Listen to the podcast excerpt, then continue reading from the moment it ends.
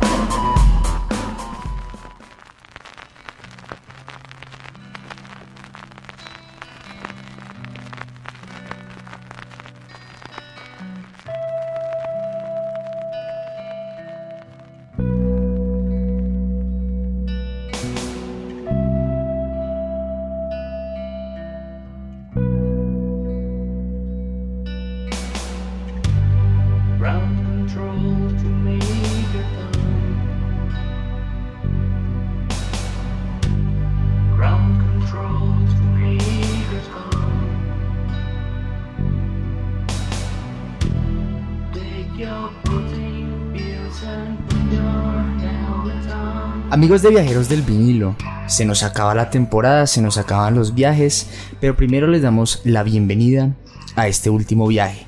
Me encuentro aquí con el viajero del vinilo y conductor del programa, Víctor Martínez. Víctor, ¿cómo estás? Cuéntanos cuáles son tus expectativas para este programa.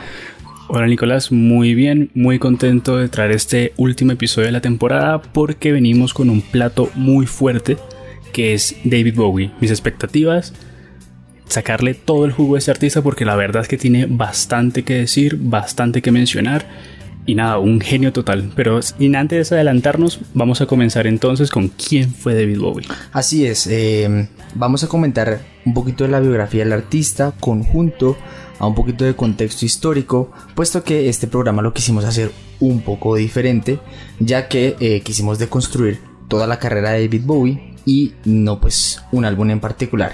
Entonces comencemos a decir quién fue eh, David Robert Jones. No, su nombre de nacimiento fue un compositor, actor, productor, cantante, arreglista y diseñador gráfico británico. O sea, hágame el favor, o sea, de todo hacia este señor. Y se destacó en la música rock por alrededor de 5 décadas, sobre todo por sus trabajos innovadores, intelectuales y vanguardistas.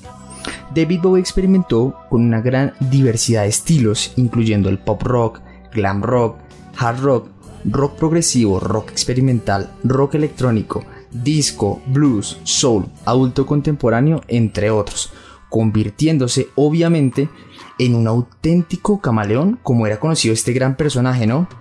Bowie también innovó en, obviamente, incluir elementos teatrales en sus, presentaciones en directo, siendo un precursor de lo que en los 80 se conoció como glam rock, que ya hemos hablado en capítulos anteriores de Viajeros del Vinilo.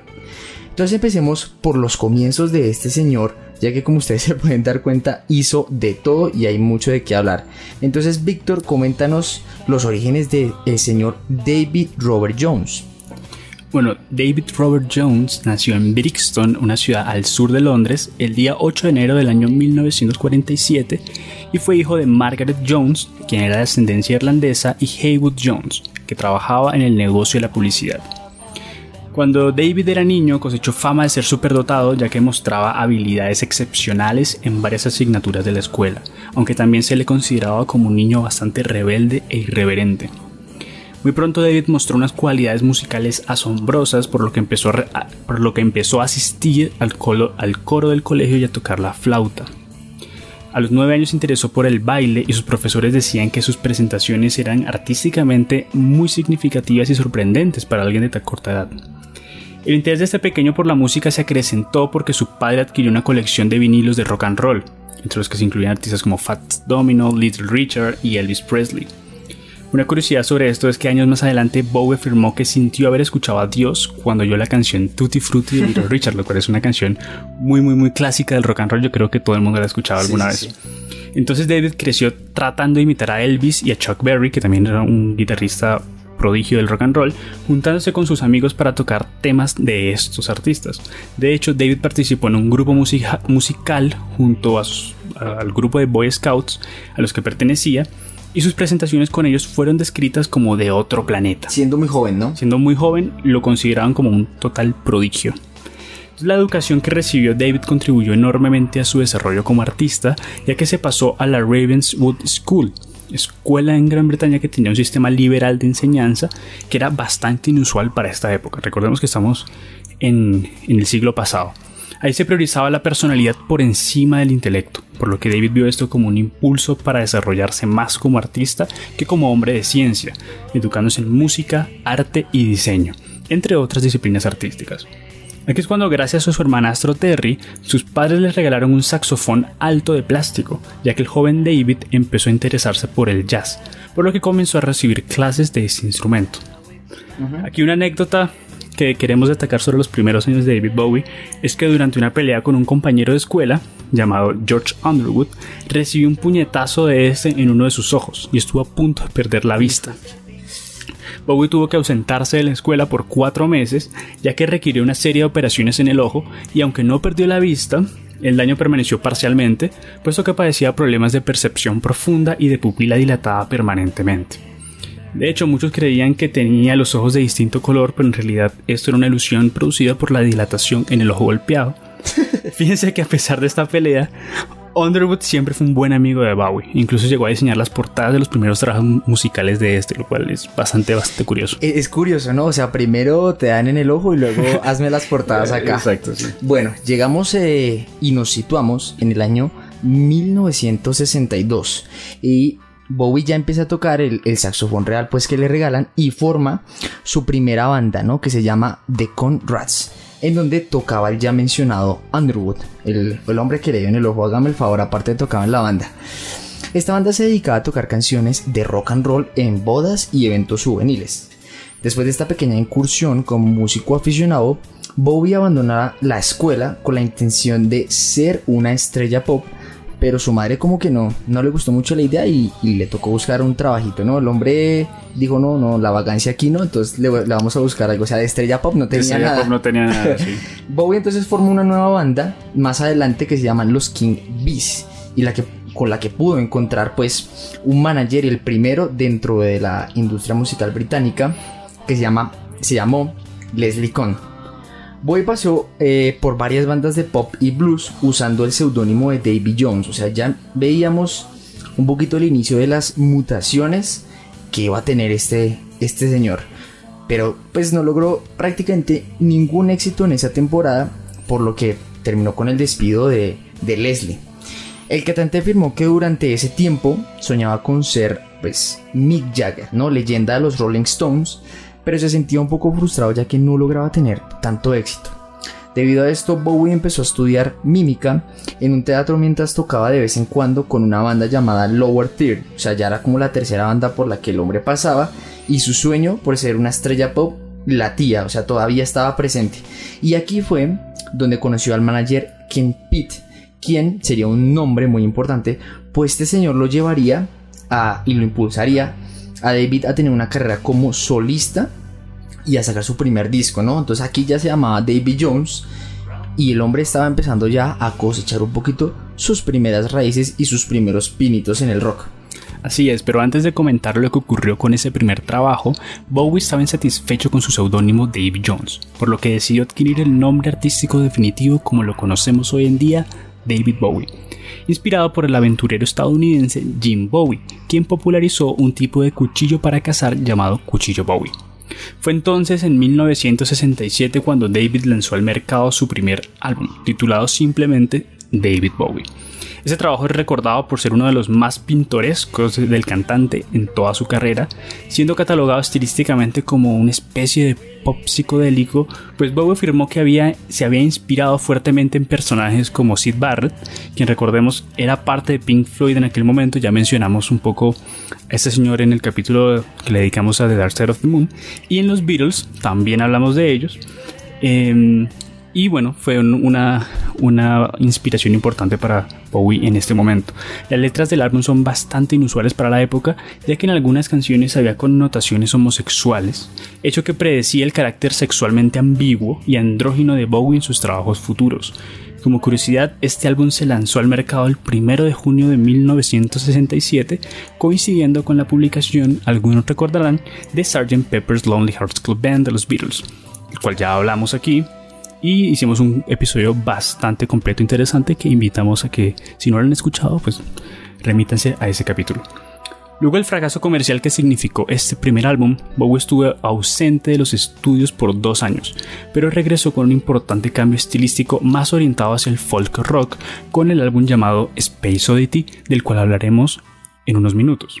El sencillo líder de este disco, llamado igual que el álbum, es una de las canciones más conocidas del cantante en toda su carrera y fue utilizada, curiosamente, por la cadena televisiva británica BBC para transmitir la llegada del ser humano a la Luna en el año 1969.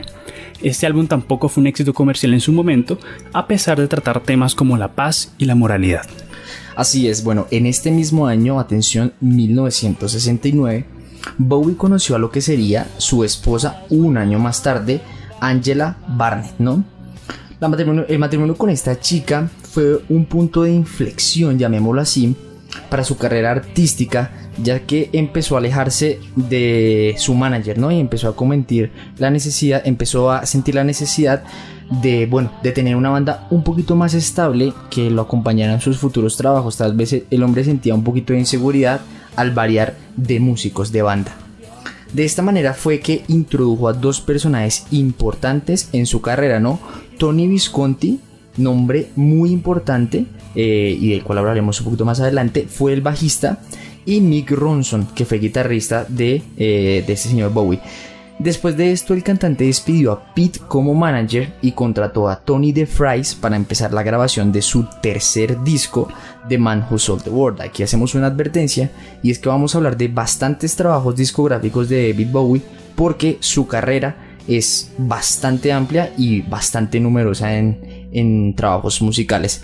Entonces teniendo a The Man Who Sold the World, eh, ya como tercer álbum, marcó pues un cambio de estilo para Bowie, una mutación más, pues se considera este disco como parte del hard rock e incluso, curiosamente, ojito acá, del heavy metal, consiguiendo ahora sí una mejor recepción en, el mercado, ¿no? creciendo en popularidad.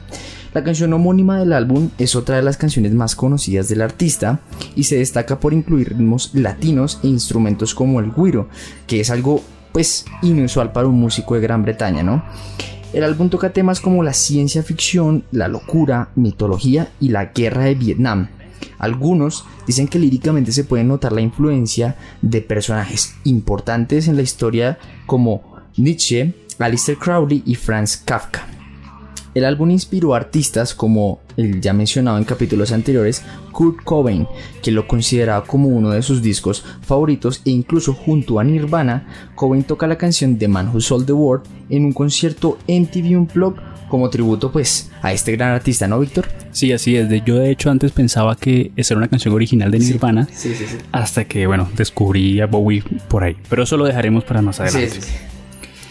Eh, entonces, ya entrados en la década de los 70, David Bowie regresó con uno de sus mejores trabajos, Hunky Dory, publicado en 1971, y esto significó el regreso del sonido que había mostrado en Space Oddity, es decir, un poco más folk, al mismo tiempo de expandir el horizonte del incipiente glam rock. Este álbum ayudó a cimentar enormemente la popularidad y audiencia de Bowie, quien trató temáticas más serias desde un punto de vista que parece incluso cinematográfico. Después de su consolidación con Honky Dory, Bowie tuvo en mente una de las ideas más geniales que se le pudieron ocurrir. Mezclar teatro con rock. Esto era algo que se había visto muy poco. Quizá uno de los precursores de esto fueron los Beatles con Sgt. Pepper. Su manera de, más o menos, de presentarse, aunque ellos nunca sé que alcanzaron a presentar en vivo, pero bueno, tuvieron esa idea. Así fue como nació el que es considerado como el mejor álbum de su carrera y uno de los mejores de la historia, The Rise and Fall of Ziggy Stardust and the Spiders from Mars. El concepto, el concepto de este álbum lo explicaremos a profundidad más adelante, pero aquí Bowie engendró un personaje andrógino de origen extraterrestre que se convierte en una estrella de rock llamada Ziggy Stardust personaje inspirado en el cantante británico Vince Taylor, quien era conocido por utilizar maquillaje y bailar de una manera muy particular en el escenario. El álbum tiene un carácter conceptual y es considerado como una ópera rock, un modelo de álbum que cuenta la historia de uno o más personajes. Este álbum significó la consolidación absoluta de David Bowie como una estrella del rock prominente y marcó el inicio de la utilización de personajes ficticios que el cantante adoptó en varias de sus etapas musicales. En 1973 publicó otra de sus obras maestras llamada Aladdin Sane, donde volvió a encarnar a otro personaje del mismo nombre del álbum. El personaje de Aladdin Sane se volvió un icono total de la cultura popular al tener esa figura de rayo azul y rojo, una figura muy famosa, que cubre uno de los ojos de Bowie. En este álbum el cantante adoptó un estilo musical un poco más duro que el de su álbum predecesor y no es un álbum conceptual, aunque el propio Bowie lo describió estilísticamente como Siggy para América. Muy interesante, ¿no? Ya aquí debemos situar a David Bowie como un camaleón total no solo musicalmente, sino estéticamente. Y ya para este punto, ¿no? Año 1973, el hombre era un mito dentro de las actuaciones en vivo y en directo, pues llevaba al rock hasta sus propios límites que no se conocían hasta el momento, o sea, no había registros de esto, ¿no? Él comentó en muchas ocasiones que prefería ser Ziggy Stardust o Aladdin Sane que sí mismo, transformando sus conciertos en musicales estilo Broadway, cosa que adaptarían bandas como Alice Cooper o Kiss conforme transcurría la década. Aquí hago una acotación muy grande y es que locura haber visto a Bowie a principios de los 70.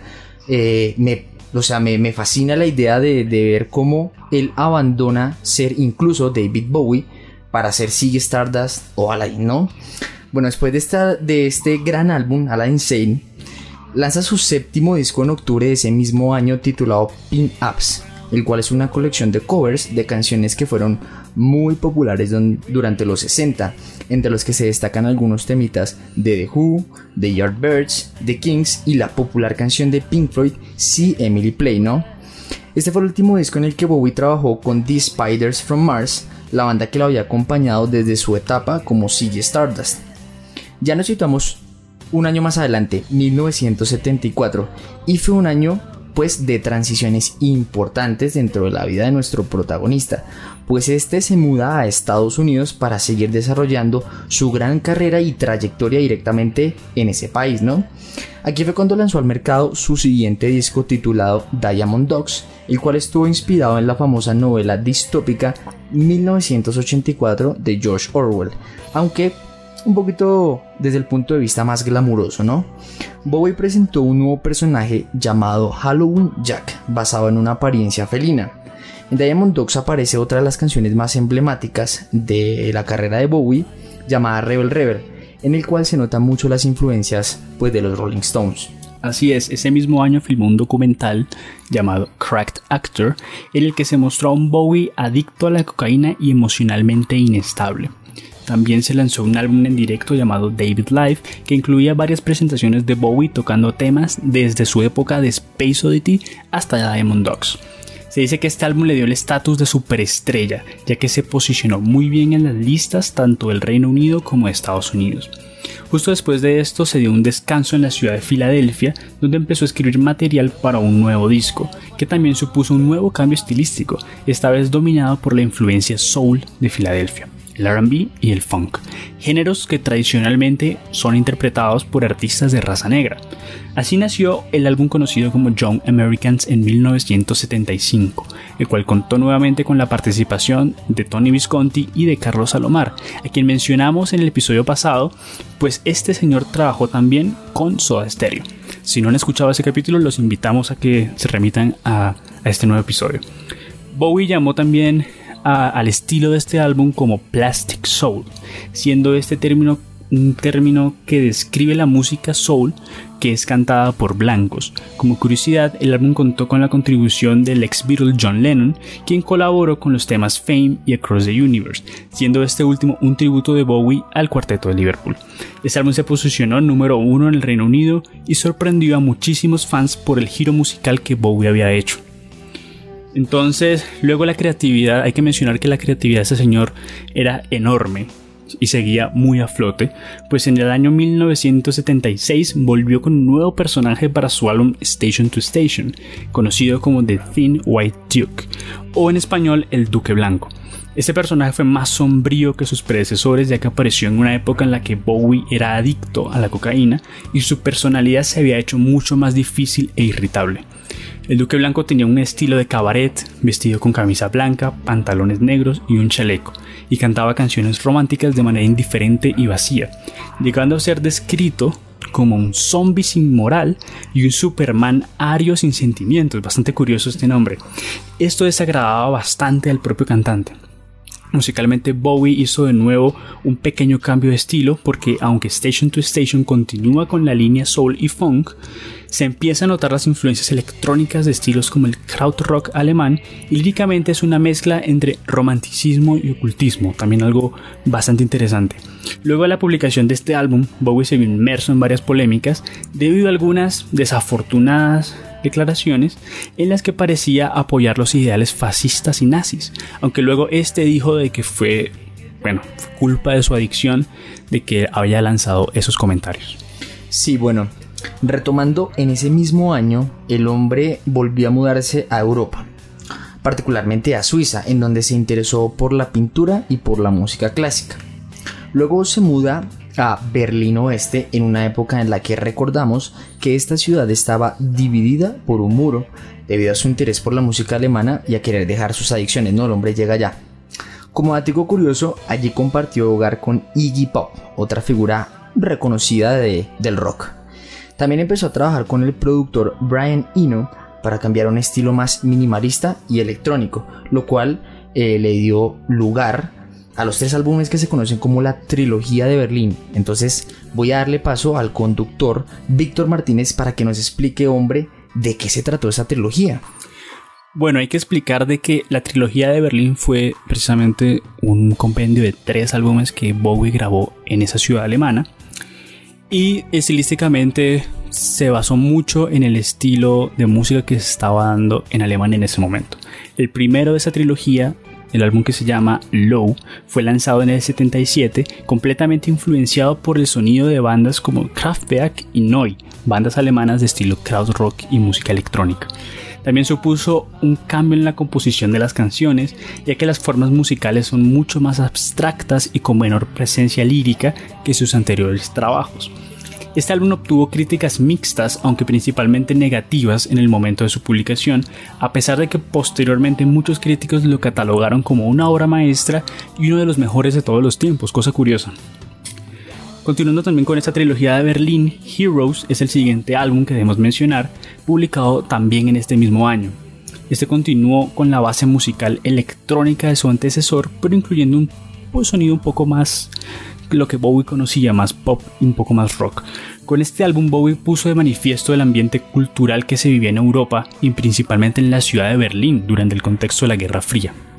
De hecho, la canción homónima del álbum es una de las, de las canciones más conocidas del artista, llama Heroes, y habla sobre una historia de amor que se desarrolla en el muro de Berlín. El disco contó con la participación del guitarrista de King Crimson, una banda de rock progresivo, llamado Robert Fripp, cuyo sonido es notorio en el resultado final del álbum. Ya llegando al último álbum de esta trilogía, eh, sexo conocido como Lodger, fue publicado en 1979 y contiene elementos de la música mundial ya que Bowie hizo tributo a algunos sonidos folclóricos de países lejanos, como por ejemplo de Kenia o de Turquía, y este álbum no fue un gran éxito comercial, pero marcó el regreso del artista a un sonido más cercano al que había tenido antes de mudarse a Berlín. También cabe destacar que fue bastante influyente en el posterior desarrollo del Britpop durante los 90.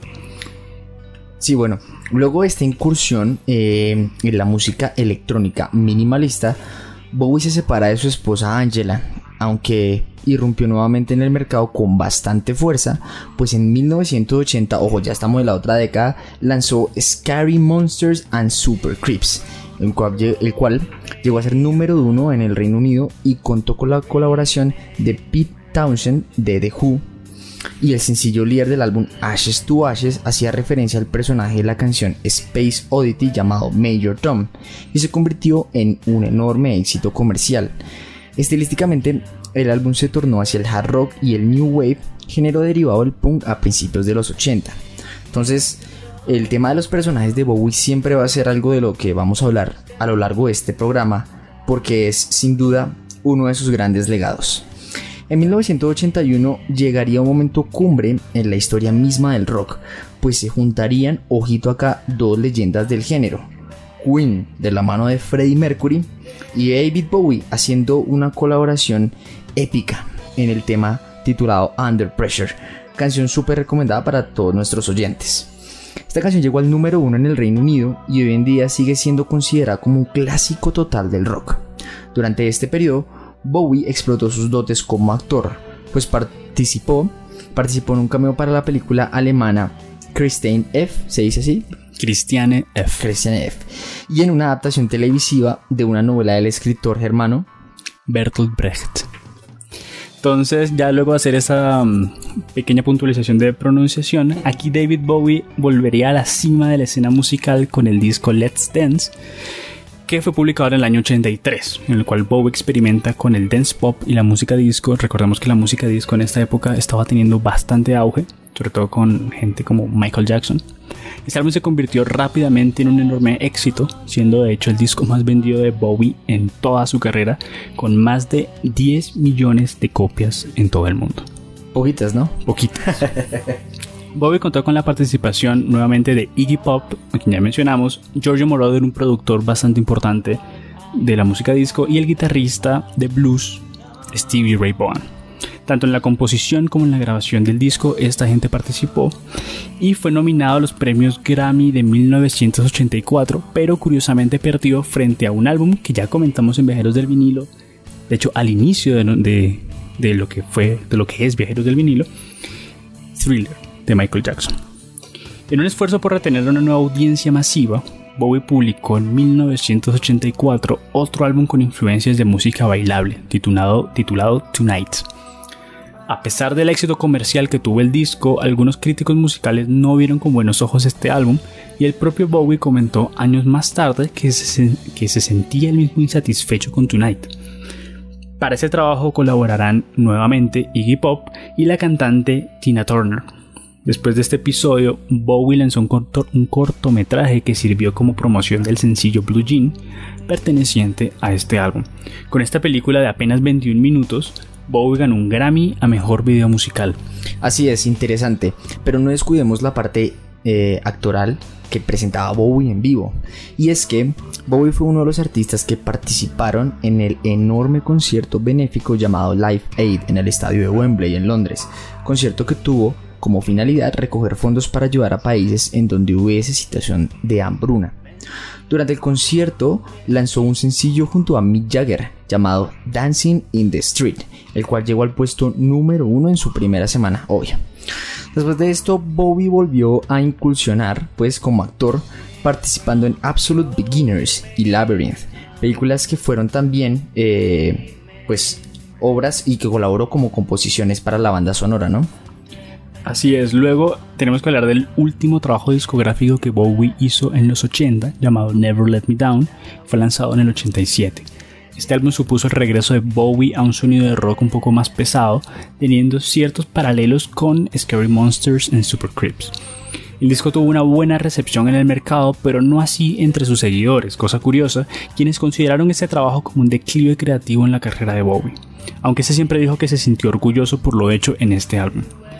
Para promocionar el disco, Bowie se embarcó en una larga gira conocida como Glass Spider Tour, la cual fue más, la más grande y la más elaborada gira de toda, toda, toda su carrera. Una curiosidad importante es que existe una especie de araña nombrada Heterópoda David Bowie, llamada así en honor al cantante, teniendo como inspiración el tema Glass Spiders de este álbum. Eh, llegados a este punto, el cantante decidió ponerle una pausa a su carrera en solitario para formar una banda llamada Team Machine en el año 89, banda considerada como precursora del sonido grunge de los 90. El grunge a algunos les sonará cuando hablamos de Nirvana, sonido, por si no lo saben, un sonido que se desarrolló en la ciudad de Seattle, en Estados Unidos, que precedió lo que posteriormente fue el desarrollo del rock alternativo en la escena mundial. La banda obtuvo críticas muy divididas, sobre todo por el contenido lírico de sus canciones, las cuales eran consideradas como muy simples y poco creativas. Teen Machine no duró mucho, pues en el año 1993 la banda anunciaría su separación, tras lo cual Bowie anunció su matrimonio con la modelo somalí Iman en, en el país de Suiza. Ese mismo año, David lanzó dos álbumes para retomar su carrera. El primero de ellos, Black Tie White Noise, fue inspirado en su propia boda y significó una experimentación de Bowie en la música house, con toques de pop, rock, jazz y hip hop. El segundo álbum contó con la participación de un viejo conocido, Mick Ronson, el guitarrista que le colaboró en la época de Ziggy Stardust, pero este lamentablemente murió de cáncer 24 días después de la publicación del disco. También publicó el álbum The Buddha of Suburbia, en el cual Bowie volvió a cambiar de género musical, adoptando un estilo más cercano al rock alternativo de ese momento. The Buddha of Suburbia sirvió como banda sonora para la serie del mismo nombre, la cual era transmitida por la BBC Two. Interesante, ¿no? Bueno, David Bowie volvió a juntarse con Brian Eno para un nuevo álbum conceptual lanzado en 1995 titulado Outside, el cual se centra en una serie de personajes y asesinatos que ocurren en un mundo distópico, recordando pues un poquito el concepto de Diamond Dogs y estando pensado para reflejar la ansiedad producida por la llegada al nuevo siglo. Luego de esto, el cantante entró en el Salón de la Fama del Rock and Roll en enero de 1996, siendo este el máximo honor que un artista de rock puede llegar a obtener. Su vigésimo álbum, Earthling, o Earthling mejor, muestra un sonido fuertemente influenciado por la música industrial y por el drum and bass, subgéneros pues de la música electrónica. Tres de los sencillos del álbum entraron en el top 40 de Estados Unidos, mostrando una carrera artística nueva por parte de David Bowie. En 1999, Bowie se embarcó en un proyecto distinto, pues realizó la banda sonora del videojuego Omicron, en el que él y su esposa eran personajes. Siguiendo el concepto musical que había desarrollado para el juego, Bowie publicó el álbum Hours, en este año, significando esto su último trabajo de música electrónica. Como curiosidad, Hours fue el primer disco completo de un artista que estuvo disponible para descargar por internet dos semanas antes de su distribución en formato físico. Luego de los atentados del 11 de septiembre en Estados Unidos, el cantante reflejó sus impresiones en un nuevo álbum en el año 2002 llamado Hidden, en el cual colaboró nuevamente con Tony Visconti y fue muy bien recibido por la crítica.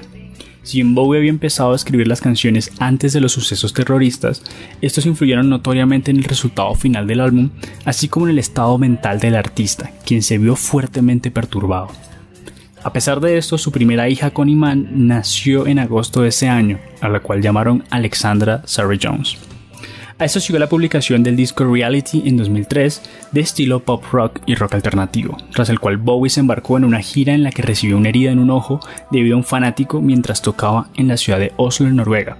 Esta gira se tuvo que cancelar con 14 fechas pendientes, ya que durante una presentación en Alemania el cantante sufrió un fuerte dolor en el pecho debido a una arteria obstruida, por lo cual tuvieron que hacerle una cirugía.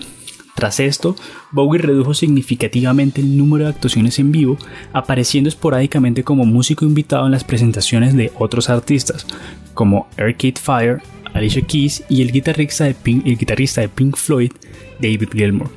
En 2006 recibió un Grammy honorífico por toda su trayectoria musical y como dato curioso trabajó con Scarlett Johansson en el álbum debut como cantante de la actriz en el año 2007 un hombre diverso en, todos los aspectos, ¿no? Bueno, David Bowie se tomaría unos 10 años para descansar como compositor, pero en 2013 se anunció la salida de un nuevo álbum titulado The Next Day, lo cual sorprendió al mundo porque los fans creían que se había retirado definitivamente de la música.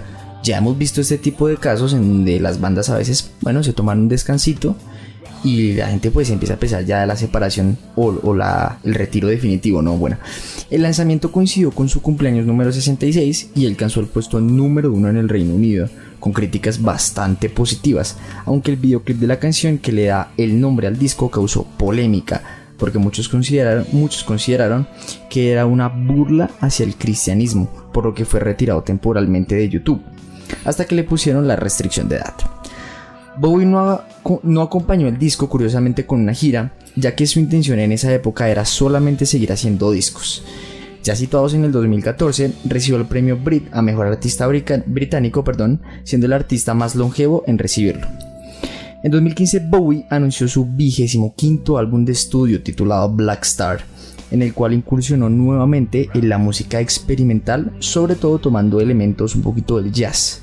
Lanzado para coincidir con su cumpleaños 69, este sería lamentablemente su último disco, ya que David Robert Jones fallecería en Nueva York, ojo atención, dos días después de la publicación de Black Star el 10 de enero del año 2016, tras una corta batalla con el cáncer de hígado, bueno, de hígado, perdón. Tras su muerte, muchos de sus fans se reunieron en lo que se puede concebir como santuarios callejeros en donde cantaban y recordaban sus canciones. Surgieron varios murales conmemorativos, incluyendo uno en su ciudad natal, en Berlín, y frente al apartamento pues, donde fallece en Nueva York. Bowie no tuvo funeral y fue incinerado dos días después de su muerte en Nueva Jersey. Así culminó una de las grandes figuras de la música de todos los tiempos, un verdadero genio y artista en toda regla. Habiendo ya comentado mucho acerca de su vida y obra, nos centraremos ahora en seis de sus discos, los cuales tanto Víctor como yo hemos escogido debido a su pues importancia y obviamente gusto personal. Así que vamos a hacer una pausa y quédense con nosotros para pues comentar estos grandes seis álbumes.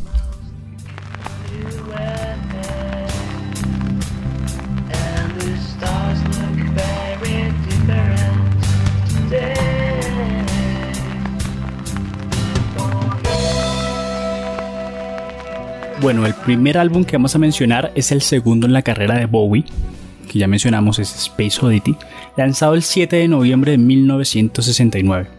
Originalmente el álbum fue publicado en el Reino Unido bajo el nombre David Bowie, lo que causó confusión con el disco predecesor del mismo nombre, mientras que en Estados Unidos se llamó Men of Words, Men of Music, pero en 1972 fue relanzado con el nombre definitivo, Space Oddity.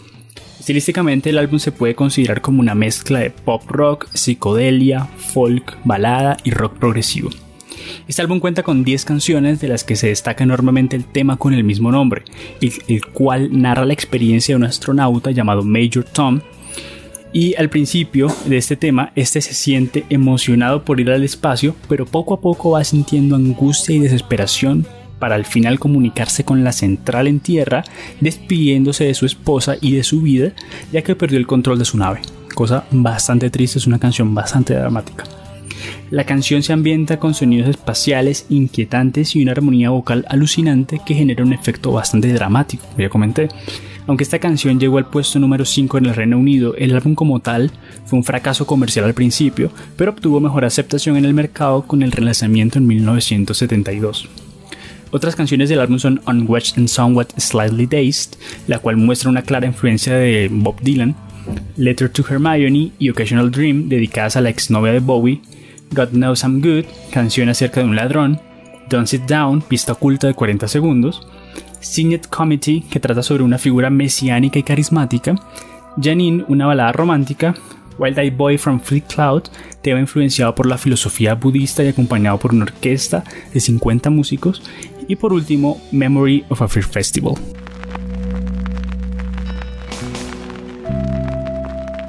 Bueno, vamos con el segundo álbum, el primero en mi recomendación, y hablaré básicamente de nada más y nada menos que de Aladdin Sane. Es el sexto álbum del artista británico David Bowie, publicado en la discográfica RCA Records en el año 1973, ¿no? Es el primer álbum que publicó tras The Rise and Fall of Ziggy Stardust and the Spiders from Mars y es considerado como uno de los mejores de su carrera y el primero que escribió desde, un, desde una posición pues de estrella pop, ¿no? Aunque muchos críticos opinan que Aladdin Sane contiene pues parte de los mejores momentos de la carrera del artista, la opinión acerca de la calidad del disco están muy divididas. Pues hay algunos, algunos críticos, editores de, de, varias revistas que comentaron lo siguiente en su momento.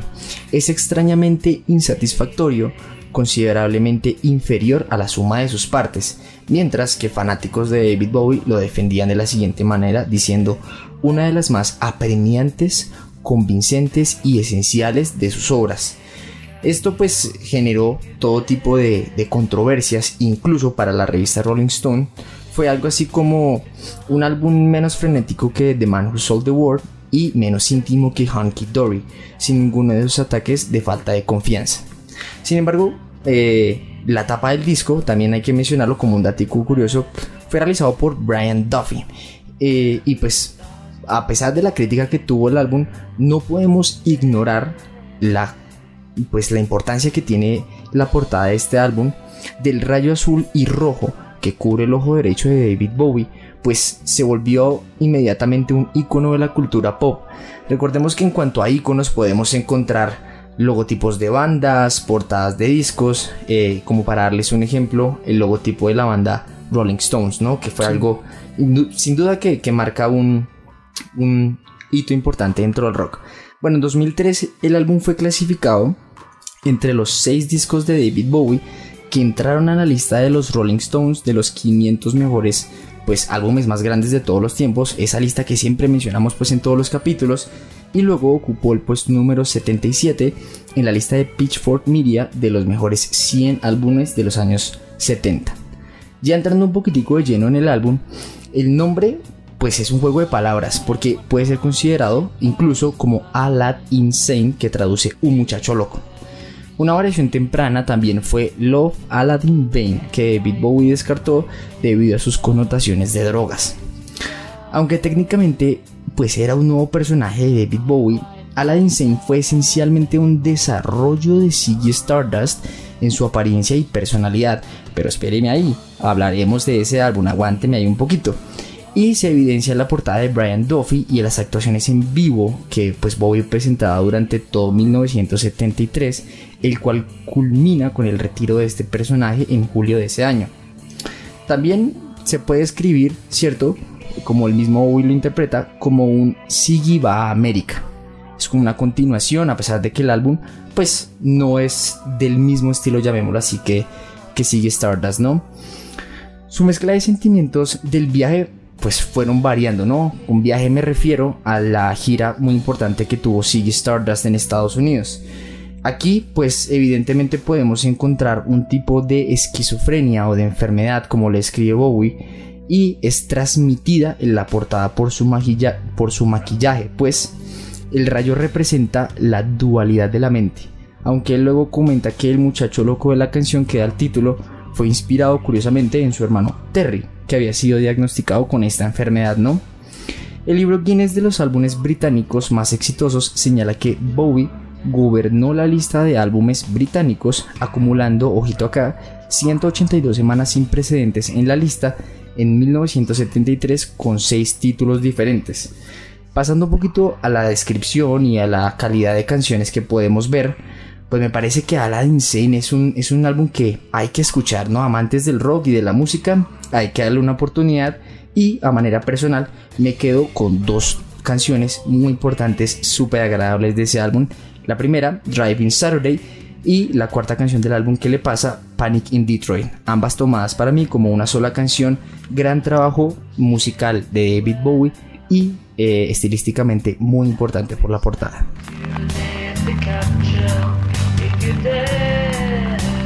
Bueno, nos devolvemos dos años antes de la publicación de Aladdin Sane para hablar de otro de los grandes álbumes de este señor, Hunky Dory Fue lanzado el 17 de diciembre de 1971 y es uno de los mejores y reconocidos álbumes de David Bowie, estando catalogado por la revista Time como uno de los mejores discos de todos los tiempos.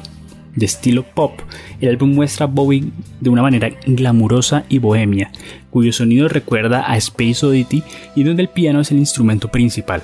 Curiosamente, el amigo de Bowie con el que tuvo la pelea de joven, ya mencionamos, George Underwood, quien casi le sacó un ojo, fue quien diseñó la portada del disco. Honky Dory empieza con una canción conocida y que me gusta mucho en, la manera personal, que es Changes, cuya letra habla de la, reinvención como artista. Algunos recordarán esta canción porque apareció en la película Shrek 2, pero esta realmente fue una versión hecha para la película en la que Bowie hizo un dúo con la cantautora Butterfly Butcher. Por si no recuerdan, la canción suena cuando Fiona, la, personaje, la, principal, se despierta con una forma humana y confunde Shrek con el príncipe encantador. Una escena bastante curiosa y particular. Changes alcanzó el puesto 41 en la Billboard Hot 100, cosa bastante buena para, para entrar en listas. Continúa el álbum con All Pretty Things, tema inspirado en la filosofía de Nietzsche, y su concepto es superhombre. Después aparece un tema que se llama Eight Light Poem, y después de este viene una de las mejores canciones de la carrera de Bowie, que es Life on Mars, la cual ha sido descrita como una mezcla entre un musical de Broadway y un cuadro de Salvador Dalí, debido a su carácter épico y su letra surrealista, aunque se cree que es una canción de amor. Una de las más famosas interpretaciones de Life on Mars es que trata de una chica que discute con sus padres y luego va al cine, en donde narra lo que ve en pantalla. Esto es porque en la canción hay una letra que va hablando de mil cosas y al final uno no sabe realmente de lo que está hablando. Luego viene Cooks, un tema dedicado a su primer hijo llamado Duncan, quien tuvo con Angela Barnett. Aparece también la canción Feel Your Heart, el cual es un cover de Beef Rose y Paul Williams. Una canción que ya mencionamos en Viajeros del Vinilo llamada Andy Warhol, cuyo riff principal eh, fue tomado por la banda Metallica para su canción Master of Puppets. Em, también en esta canción mencionamos que los miembros de Metallica hicieron esto en forma de homenaje a David Bowie. Honky Dory continúa con Song for Bob Dylan, es un tributo al cantautor y premio Nobel de Literatura, Bob Dylan, y es seguida por Queen Bitch, cuyo estilo es inspirado en el rock experimental de la banda neoyorquina The Velvet Underground, banda cuyo líder Lou Reed fue una gran inspiración para Bowie en esta etapa de su vida. Finalmente tenemos a The Billow Brothers, que tiene un tema es un tema de carácter autobiográfico.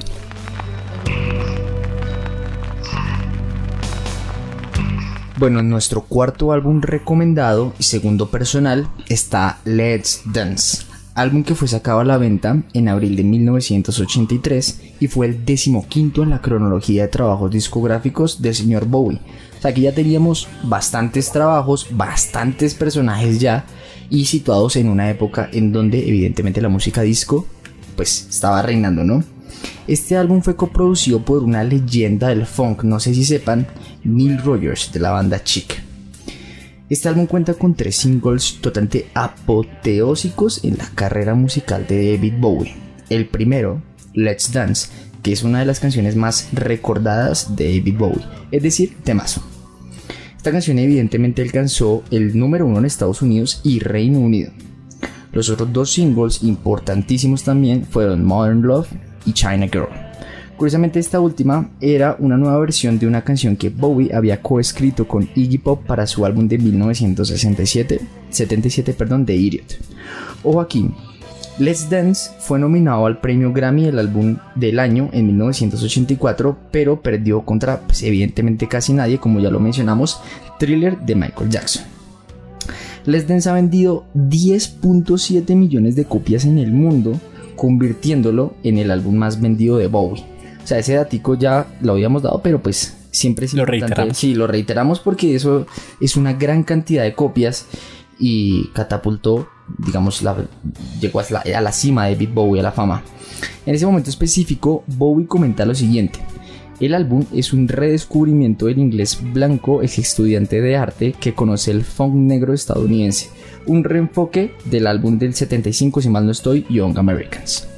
La portada, pues interesantísima, eh, muestra a Bowie como una faceta de luchador con un eh, estilo diferente a lo que ya estamos acostumbrados, en donde eh, como a modo de constelación de estrellas, por decirlo así, se forman las dos palabras de las dance.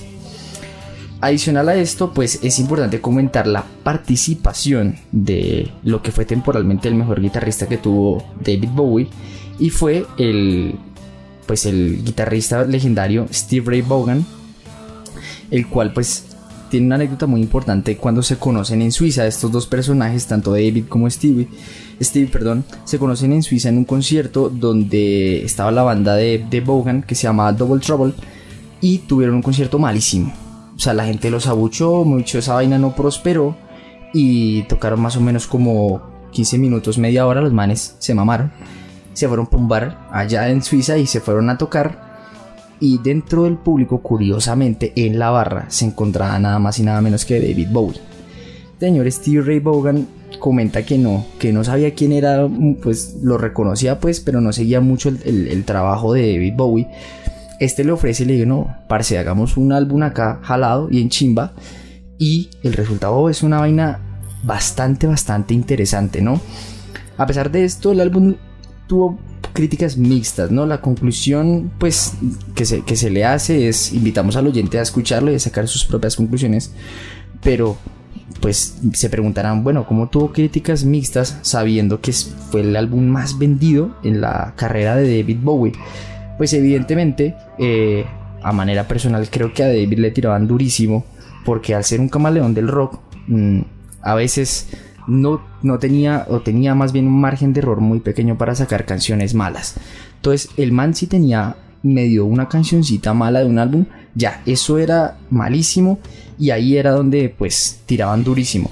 Cosa que a David Bowie le afectó muchísimo, incluso lo denomina como sus años de Phil Collins, a modo de, burla por decirlo así.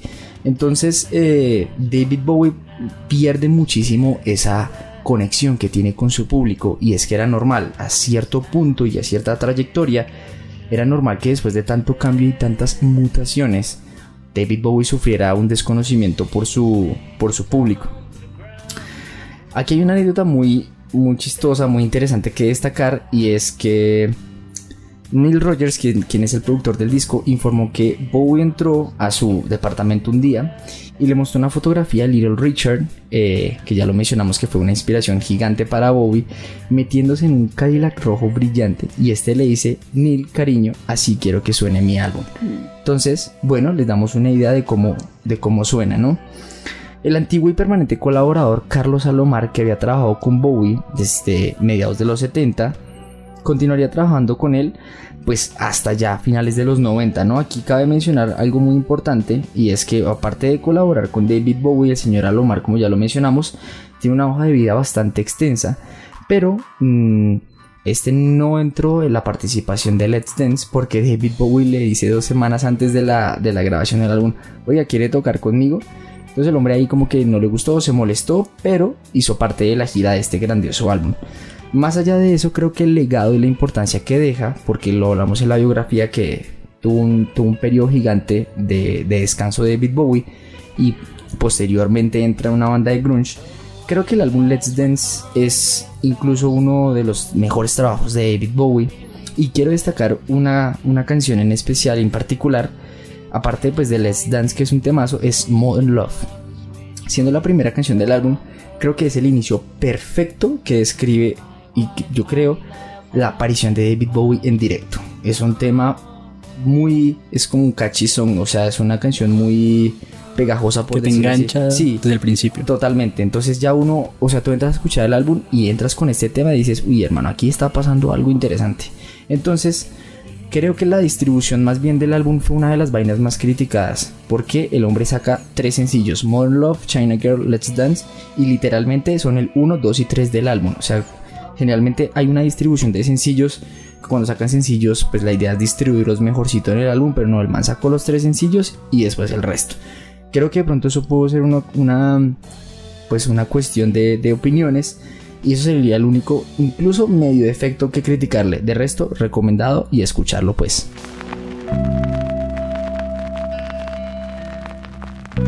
Bueno, vamos a retomar entonces en los 70s más específicamente el año 1972, para hablar de que, del que es con total seguridad, o casi con total seguridad, el disco más influyente y recordado del señor Bowie. The Rise and Fall of Ziggy Stardust and the Spiders from Mars, del cual ya mencionamos anteriormente que fue cuando a Bowie se le ocurrió su idea genial de mezclar teatro y rock. Este álbum fue lanzado el 6 de junio del 72 y ha vendido 7.5 millones de copias en todo el mundo, siendo el segundo más comercial de Bowie, precisamente por detrás de Let's Dance. Musicalmente, el álbum se distancia un poco de su predecesor Honky Dory, pues tiene un sonido más duro, donde la guitarra es el principal protagonista, aunque retoma ese carácter glamuroso y casi cinematográfico que, que caracterizaba al cantante en esa época.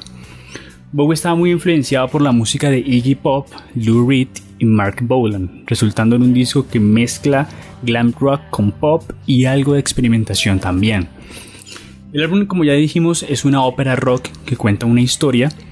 Eh, y esta historia es bastante loca, ojo a esto, de un extraterrestre llamado Ziggy Stardust, quien es bisexual, tiene una apariencia andrógina, como ya mencionamos, y visita la Tierra para salvarla del apocalipsis con su rock and roll. Ya aquí estamos viendo cómo Bowie tenía un poco la cabeza, ¿no? Era un genio creativo. Este fue el primer personaje que Bowie adoptó en su carrera, siendo influenciado por el teatro japonés kabuki en cuanto a maquillaje y vestuario se refiere. De hecho, el diseñador japonés Yansai Kamamoto fue el que se encargó de la apariencia del personaje en los conciertos. Para dotar así de una mayor teatralidad, Bowie utilizó sus conocimientos de actuación. Por otra parte, la banda que acompaña a Ziggy Stardust en sus aventuras por la Tierra se conoce como The Spiders from Mars, las arañas de Marte, quienes, tocaron junto a Bowie no solo en el disco, sino también en sus giras en directo. El nombre de Ziggy Stardust tiene un origen bastante difuso. En un principio el cantante dijo que lo había tomado de una sastrería en Londres del mismo nombre, pero luego afirmó que lo escogió porque era el único nombre que empezaba con Z. Cosa que no es tan de verdad porque por ejemplo está Zack o, algo así, ¿no? Ziggy, bueno.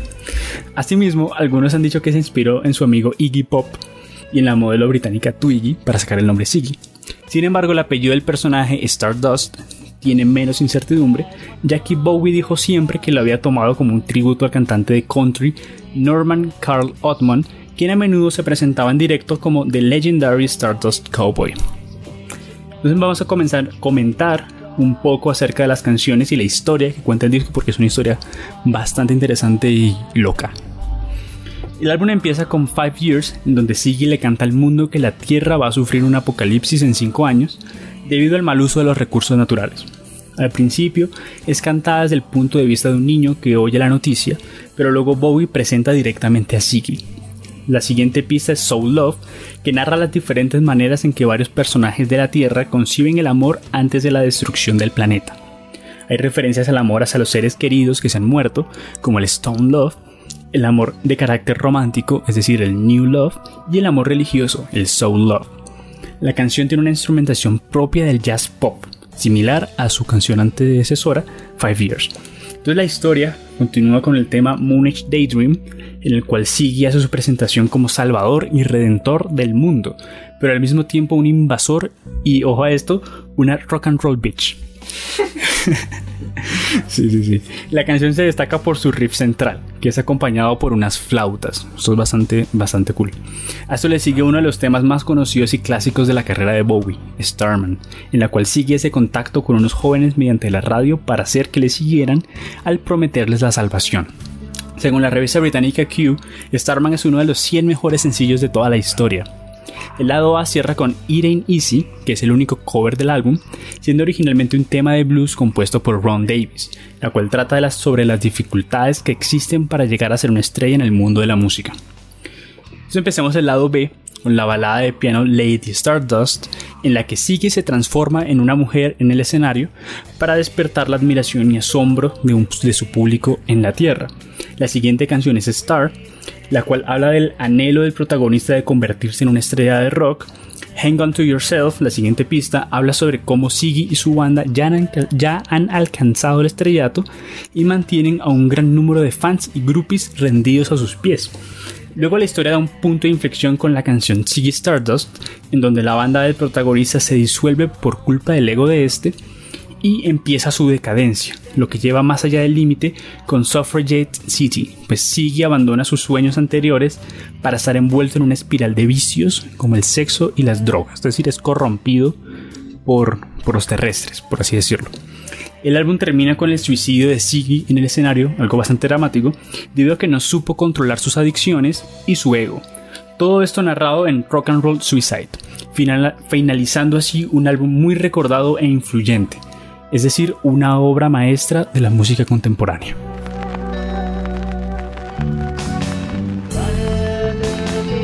Bueno, seguimos y finalizamos esta sección con el sexto álbum recomendado, tercero personal mío, titulado Black Star. Es el vigésimo quinto y último álbum de estudio del músico británico David Bowie, publicado por la compañía discográfica Sony Records el 8 de enero de 2016, coincidiendo con el cumpleaños número 69 del artista y dos días antes del fallecimiento. Black Star fue pues publicado por el mismo artista David Bowie en su página web el 25 eh, de octubre de 2015 mediante una nota de prensa en la que se revelaba tanto la fecha de lanzamiento del álbum como el primer sencillo, ¿no? El álbum fue recibido con buenas críticas en la prensa musical y con un éxito comercial, perdón, rotundo al alcanzar el primer puesto en las listas de numerosos países a raíz de la muerte de Bowie. Al respecto, pues Blackstar vendió 146.000 copias en su primera semana a la venta en el Reino Unido y más de 181.000 en los Estados Unidos. Pocos días después del lanzamiento del álbum, Amazon vendió todas las existencias de Blackstar tanto en su edición de CD como en vinilo. Una semana después, Blackstar alcanzó el primer puesto en la lista de descargas de iTunes en 25 países y se convirtió en el primer álbum de David en llegar a la primera posición de la lista estadounidense Billboard 200. En cuanto a la portada del álbum podemos decir que fue diseñada por el diseñador Jonathan Barnbrook, que fue el, mismo que hizo The Next Day, que es el álbum anterior a este. El diseño de este consiste en un dibujo de una estrella en color negro sobre un fondo blanco. La silueta del astro ocupa gran parte de la imagen, exceptuando la parte inferior en la que se puede apreciar la descomposición de la estrella en cinco partes distintas, que se observan pues detalladamente que conforman la palabra Bowie. Así que le decimos, véase la portada y usted distingue esa vuelta. En cuanto a las canciones podemos decir que pues es básicamente una obra de arte cada una de ellas. ¿Por qué? Porque eh, David ya estaba enfermo de cáncer cuando empezó a escribir este álbum. El hombre no hizo pública su enfermedad, lo cual pues, lo mantuvo en secreto eh, y cuando pues el hombre muere fue una, un desconcierto total sobre la causa.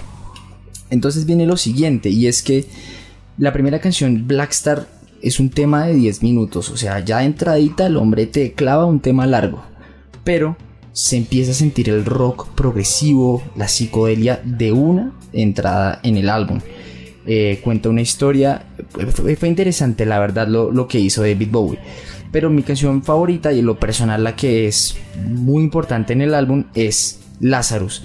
Porque eh, la canción está escrita como si David Bowie estuviera ya en el cielo, viéndose a sí mismo aquí como mortal en la tierra en su apartamento en Nueva York. Lo cual pues incluso reafirma que la muerte de David Bowie fue una obra de arte planeada y visualizada por él mismo. Entonces pienso que es un álbum que no se puede dejar pasar. Es un álbum con el cual se culmina la carrera de David Bowie de manera absolutamente épica, incluso en el sentido teatral.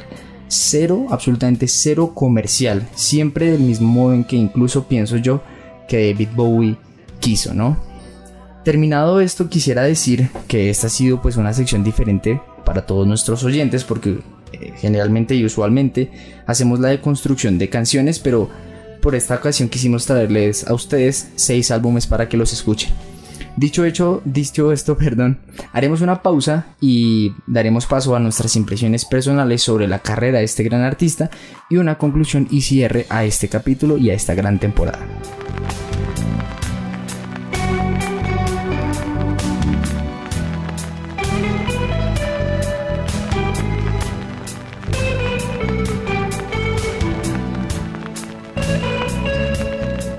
Bueno, amigos de Viajeros del Vinilo, ya deconstruimos un poquito seis álbumes de la carrera, ya deconstruimos la biografía y quién fue este, este mito, ¿no? Esta leyenda, ¿no, Víctor? Así que daremos un poquito nuestro concepto, como siempre lo hemos hecho, eh, priorizando nuestros recuerdos, nuestras impresiones personales y lo que creemos no tanto de sus álbumes, sino de su carrera en general. Así que empezamos con la serie de preguntas. De siempre, Víctor, te pregunto, ¿cuáles son tus experiencias personales y recuerdos que tienes de David Bowie? Bueno, David Bowie es un artista que en lo personal me fascina, junto con otros de la música, pero David Bowie creo que está en fácil top 5. Y yo creo que la primera vez que yo escuché a David Bowie fue, como comenté antes, eh, cuando yo creía que la canción de Nirvana, de Men Who Sold the World, era de Nirvana, pero investigando me di cuenta que realmente no, era un cover de, David Bowie. Entonces escuché la versión original y me pareció bastante buena. Aunque bueno, Nirvana realmente no le cambia mucho a la canción original, aunque se deja ver un poco el estilo. Creo que esa fue la primer, mi primer acercamiento. Yo cuando, cuando vi que era David Bowie, yo realmente no sabía nada, no sabía quién era, pensé que era un artista cualquiera en ese momento. Estamos hablando de 2011, más o menos, 2012. Y bueno, eso lo dejé ahí. Luego eh, yo me di cuenta de que realmente David Bowie era una persona muy conocida en el mundo de la música porque empecé a escucharlo más, había muchas referencias, eh, muchos artistas hacían covers de él, etc. Cuando murió en 2016 fue cuando salió en las noticias y todo, y incluso mi mamá que no sabe nada de rock sabía quién era David Bowie, ¿sí? Me dijo, uy, no puede ser que se murió David Bowie, yo vi como así, ¿quién es David Bowie? ¿Sí? Entonces ahí cuando fue cuando yo empecé como a, darle un poquito más de oportunidad, sobre todo en el año 2018, que fue la primera vez que yo escuché Ziggy Stardust. Y me encantó completamente Starman, que yo sabía que la había escuchado antes en algún comercial, seguramente, o en algún lugar. Eh, Starman eh, me fascinó desde el primer momento que la escuché, ya conscientemente de que era una canción de David Bowie. Y eh, yo creo que este año 2020, que ha sido un año muy raro, ha sido un año tan extraño en muchas cosas, eh, si yo tuviera que decir cuál fue mi banda sonora de 2020, yo tendría que decir David Bowie. Porque fue, fue el artista que más escuché. En eso que uno ve en los stats de Spotify, me sale como el artista más escuchado. Y eh, de hecho, mi canción más escuchada este año es Life on Mars. Sí, me parece una canción espectacular. Aunque si tuviera que decir. Em, bueno, en el año, sí, em, yo me di la tarea de conocer más a fondo a este señor y escuché casi toda su, bueno, la mitad realmente de su discografía desde su primer álbum y llegué hasta Station to Station. Eh, no mentiras, llegué hasta Low, lo escuché hace como tres días. sí, sí, sí. A Low, llegué a Low. Sí, Black Star también lo escuché, eh, pues por todo esto de que fue su último álbum. Pero para mí David Bowie, sobre todo este año, lo ha marcado. Yo creo que, a pesar de que no tenga tantos recuerdos del pasado, yo creo que este año fue la construcción de esos recuerdos para el futuro con, con David Bowie. Muy interesante, ¿no? De todas maneras, eh, me quedé pensando en eso que dices de la banda sonora del 2020.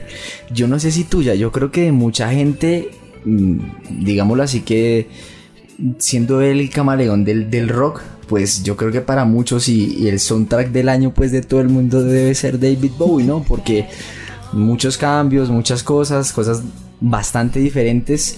Y en cuanto, bueno, a mi experiencia personal con David Bowie, me pasó muy, muy, muy parecido. Digamos, yo creo que aquí en, en Colombia mucha gente no creo que haya llegado tan, tan de lleno David Bowie. Eh, y siento que a veces incluso fue infravalorado aquí en el país porque yo creo que las entre comillas la dificultad del inglés de sus letras pues no era como escuchar a los Beatles, lo Me Do, sacabas un diccionario pim pam chao, sino que tiene un concepto, tiene una trascendencia y en Colombia pues no lo disfrutamos mucho. Sumándole también al hecho de que como él se mostraba un poco andrógino, su apariencia, bueno, sí. ahí también un poquito que uno podría considerar como homofobia, pero eso es especulación, podría ser también. Un, estereotipo era de pronto considerado el... Eh, es que hay muchas facetas. En cuanto a experiencia personal, también digo que el tema de del concepto de sus personajes, a mí personalmente se me cae una parte del cerebro pensar cómo una persona puede idealizar todas estas cosas. No es que es eh, David, hablar de David Bowie es hablar de arte, no, no hay más que hacer. El, el término rockstar, yo creo incluso que le queda corto. Incluso el tema de como actor y como diseñador y bla bla bla le queda corto. Para mí es un mito. Porque pues nunca los llegué a ver en vivo y sus trabajos incluso cuando los escucho, los reescucho de nuevo, digo, ¿cómo es posible que una persona mortal haya hecho esto? Para mí es un mito, una leyenda, este señor. En cuanto a recuerdos, tengo obviamente muy presente la muerte de él porque pues causó sensación Blackstar, el álbum, y todo el mundo muy feliz y toda la cosa y de la nada dos días después muere y qué está pasando acá. Luego me di la tarea de, escuchar el álbum, voladísimo total, que curiosamente fue el primer álbum que escuché de Beat Bowie porque eh, Vans, la marca de tenis, saca una colaboración con, el artista ya fallecido y los tenis curiosamente que más me gustaban tenía la estrella de Blackstar y yo a mí deme esos porque a mí me gustaba más yo no había escuchado el álbum llego compro los tenis pongo el álbum y digo que, aquí qué está pasando ¿Qué es esto sí sí entonces David Bowie te llega a todos los rincones del mundo y voy precisamente a ese punto de la palabra influencia. Entonces te pregunto yo, ¿qué tanta influencia crees que causó este artista? Yo creo que hablar de influencia se queda corto porque hemos mencionado de que incluso a gente de estilos completamente diferentes como Metallica han hecho tributo de lo que es David Bowie. Han tomado riffs, han tomado elementos de, David Bowie. Yo creo que David Bowie influenció demasiado en los 70s en la creación del glam rock, pero de una manera que no tenemos ni idea. Fue como ese precursor total y, y ese genio que puso en que le dio al rock más visibilidad dándole ese carácter teatral. Cosa que pues antes era muy normal ver a la banda tocando simplemente en vivo y sí, hacían un buen espectáculo, pero poco más. Pero Bowie realmente le dio un carácter de musical. Lo lleva al límite. Lo lleva al límite, lo lleva a, otro punto, que, una cosa que a nadie se le había ocurrido, al menos no de esa forma. Entonces yo creo que bandas como Kiss, como Alice Cooper, luego Twisted Sister, luego en los 80s con estas bandas de glam, todo el glam rock. todo, el glam rock lo, ayuda a difundir él y a, crear. Pues, no sé si crear, pero por lo menos así a consolidar. Y mm, nada, es que el tipo hizo tanto, en tantos géneros, que por donde uno se meta, uno escucha David Bowie. Te metes en el funk, él hizo funk, hizo disco, hizo pop, hizo electrónica, hizo de todo. Es un tipo que no solamente como músico, también como persona, como artista, como, como ser humano, influenció, ha influenciado demasiado a muchísimas personas. De hecho, estaba leyendo cuando estaba investigando de que según un crítico de música, este señor ha influenciado a más personas que cualquier otra en el mundo. No sé exactamente por qué, pero lo dijo un crítico. Hay que ponerse a pensar acerca de eso también. Es, una, es un comentario muy válido. O sea, aquí tengo una palabra anotada muy importante y es competencia. No tuvo. No va a tener y no va a tener y me pasa lo mismo que dije en el episodio de Pink Floyd de bueno, cuando vamos a ver otro álbum de esta manera y ahora me pongo es cuando vamos a volver a un artista, va a volver a ver a un artista, nunca, jamás. Eh, yo creo que los astros se alinean se alinearon perfectamente para darle vida a David Bowie. Me impacta mucho en cuanto a influencia el, la manera en que él llevaba su vida. Porque incluso como comentamos, no quería ser David Bowie, sino quería ser Siggy o quería ser Aladdin. Aladdin o quería ser otro tipo de personajes y no tanto. Entonces, ¿cómo una persona puede llevar al límite su, propia personalidad, porque recordemos que antes de ser David Bowie era una persona corriente, David Bowie fue, digamos, el, alter ego que con el que él empieza su carrera artística, ya en adelante es una explosión de todo. Entonces creo que la influencia no solo es musical, incluso creo que va en la parte social, en parte política, en cada uno de los aspectos donde él estuvo metido. La parte teatral creo que fue un impacto muy, muy, muy grande. Entonces, la última pregunta que te hago es, ¿cuál es tu opinión personal y sobre todo qué te deja David Bowie en la vida? Bueno, eh, mi opinión personal, creo que ya lo, ya lo mencioné, es uno de mis artistas favoritos de todos los tiempos, sobre todo lo consolidé este año, me di la tarea de escucharlo más. Y nada, yo me di cuenta de que el tipo tiene unos verdaderos temazos que me encantan. Sí, Space Oddity, Life on Mars, Starman, Let's Dance. Podría estar aquí toda la noche hablando sobre canciones buenas que tiene. Y, nada, yo lo recomiendo 100% que le den una, una, oportunidad porque si no les gusta un disco, probablemente el otro sí les guste porque es un estilo completamente diferente. Entonces, bueno, me deja, ¿qué me deja? Me deja ese anhelo de ser una persona como él, tan versátil, tan creativa, tan, tan buena onda. También era un tipo muy, muy buena onda. De ser un artista en toda regla. Un artista completo, versátil mejor dicho, es lo que uno querría ser cuando uno estaba metido en el mundo artístico y musical, uno querría ser como David Bowie, pero 100%. Es muy importante todo el legado, ¿no? Toda todo lo que nos deja David Bowie, no solo a nosotros los músicos, sino a las personas corrientes. Pienso y creo que como David Bowie, nunca jamás agradecidas y bendecidas las personas que lo vieron en vivo, también en su máximo esplendor, pues pero lo que me deja a mí David Bowie es, es, digamos, la palabra como tú dices, artista. Es el ejemplo que todos los artistas deberían tener siempre como referente. Es un tipo que, del cual, de su vida personal, poco, porque, digámoslo así, que se metía tanto en sus personajes que para el mundo era reconocido como un personaje, ¿no? Porque generalmente un rockstar, un famoso, es muy criticado por su vida personal y a veces opacado totalmente por su vida, digamos, artística, la vida personal opacando totalmente la vida artística. Creo que David Bowie no tuvo manchas, obviamente como, como todo ser humano tuvo errores, pero no opacaba tanto su vida artística. Eso me deja a mí que David Bowie es el ejemplo de, de lo que es ser un verdadero artista.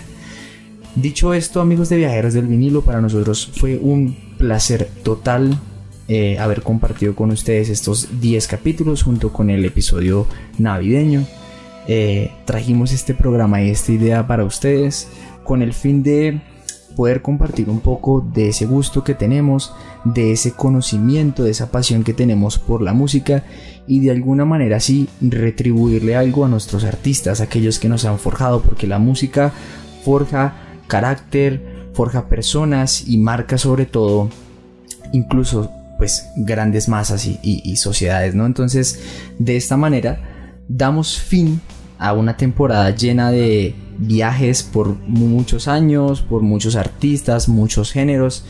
Para nosotros ha sido un completo honor estar aquí compartiendo con ustedes cada jueves un episodio nuevo eh, que esperamos que se hayan divertido mucho, que, se, que hayan viajado sobre todo que nos acompañen en la próxima temporada que viene obviamente y reiterarles el agradecimiento completo por, por esta temporada. Víctor, no sé si quieras también despedirte de los oyentes. Sí, claro, por supuesto.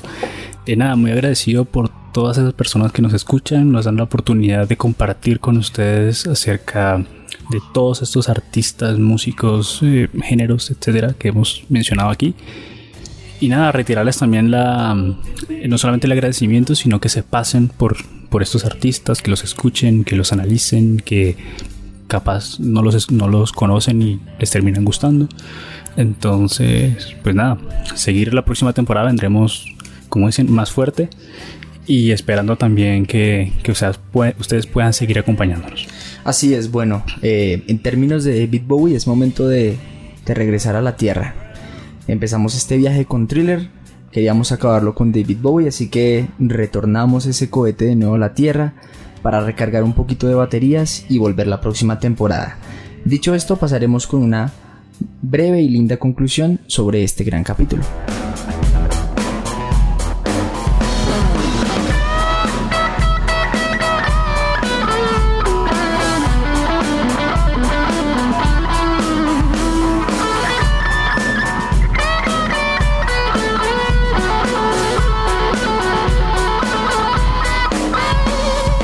David Bowie es uno de los grandes músicos modernos que han existido.